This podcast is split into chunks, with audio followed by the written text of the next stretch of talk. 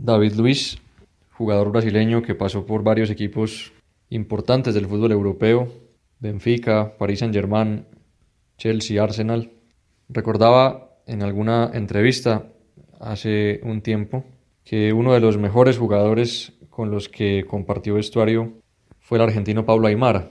Y entre otras cosas destacaba no solo las capacidades futbolísticas de Pablo Aymar, sino su calidad humana.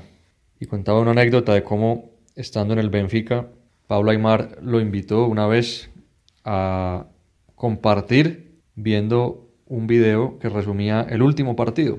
Y mientras veían el video, Aymar le iba indicando a David Luis puntos en los que podía mejorar, maneras de hacer los pases, maneras de situarse, maneras de filtrar el balón para ganar más rápidamente posiciones.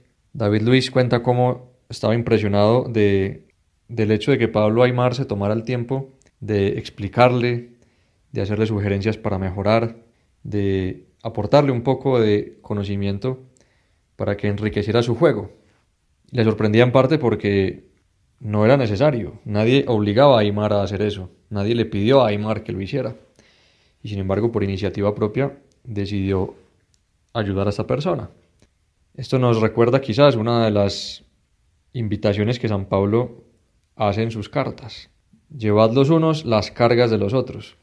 Esa caridad que Jesucristo nos enseñó y nos pidió que viviéramos entre nosotros requiere necesariamente aprender a descubrir necesidades y no solamente a solventarlas, sino también tomar la iniciativa, porque a veces es muy fácil hacer un favor si nos lo piden, pero quizás no es tan fácil tener la sensibilidad para darnos cuenta de que alguien necesita algo sin que nos lo haya pedido. Eso hace parte de llevar los unos las cargas de los otros, descubrir que otras personas necesitan nuestra ayuda, necesitan que les ayudemos a llevar la carga, pero puede que no nos lo pidan. Tendremos que ser nosotros los que tomemos la iniciativa y demos el primer paso.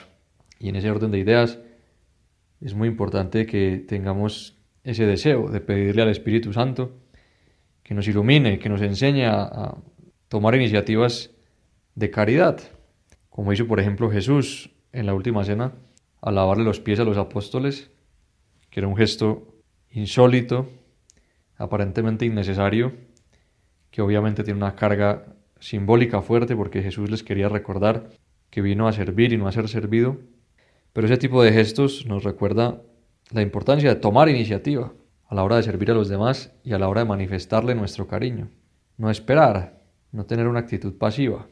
Lo mismo hizo la Virgen. La Virgen en las bodas de Caná, por ejemplo, por iniciativa propia, sin que nadie se lo pidiera, descubrió que faltaba el vino y puso los medios para remediarlo. En este caso, hablando con Jesús, pidiéndole al Señor que hiciera algo. También la Virgen en la visitación a Santa Isabel. San Gabriel le manifiesta que su prima está embarazada. Esa es la prueba de que Dios puede hacerlo todo y que Dios es capaz de hacer que una mujer estéril dé a luz y por lo tanto también es capaz de hacer que una virgen conciba al Hijo de Dios.